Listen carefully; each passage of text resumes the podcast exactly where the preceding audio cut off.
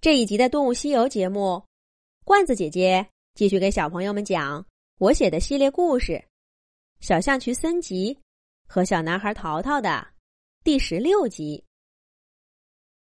淘淘跟着忐忑不安的兔子妈妈和森吉回到着火的大草原上，远远的就看到熊熊燃烧的大火越来越小了。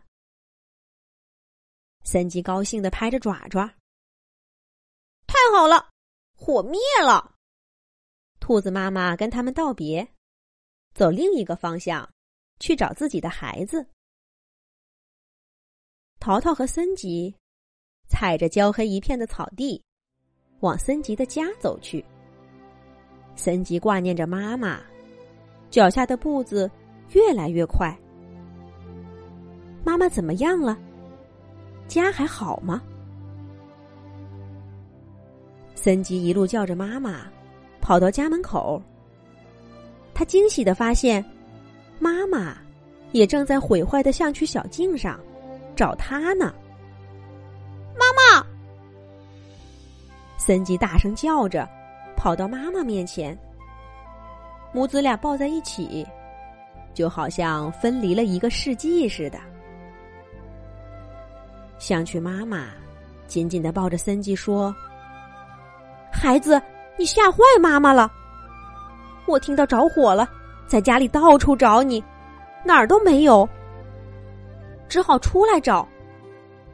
可是火太大了，到处都是逃命的动物，我真怕跑不出来。多亏来了好多人类，开着车，不知道怎么就把火灭了。”你看，他们还忙着呢。我的森吉，你没事儿就好。妈妈真担心呢。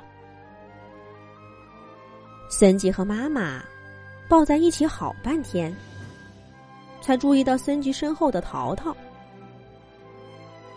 森吉赶紧把淘淘往妈妈面前一推，说道：“妈妈，这是淘淘。”你看到的那些救火队员，就是淘淘找来的。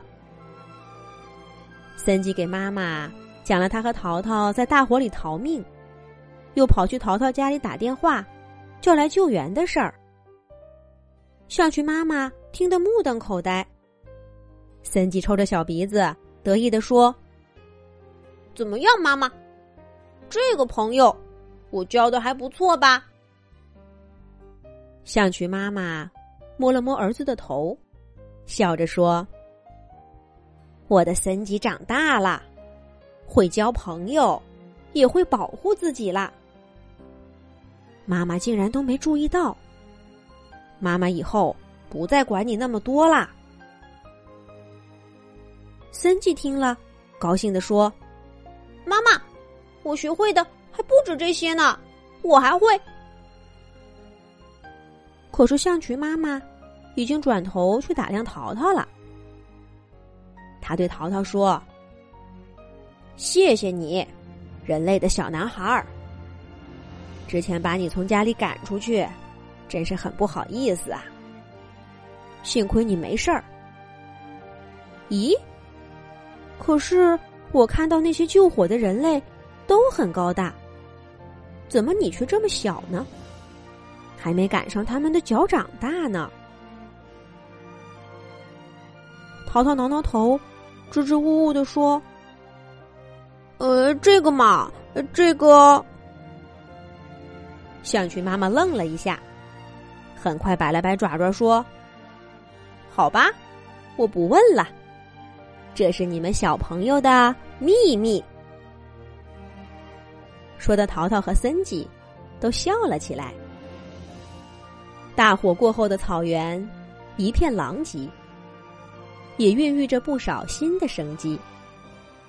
更有许多事情要忙，象群妈妈就得抓紧时间修补毁坏的象群小径。家里面也吹进了不少烟，要赶紧清理干净。森吉抽着小鼻子，信心满满的说要帮妈妈。象群妈妈看着淘淘说：“孩子，你也回去吧。你妈妈肯定早就想你啦。”淘淘是要回家了。刚才回去打电话，看到熟悉的小房子，闻到屋子里熟悉的味道，淘淘更想妈妈了。可是，淘淘看了看自己跟象渠一样大小的身体，又沮丧起来。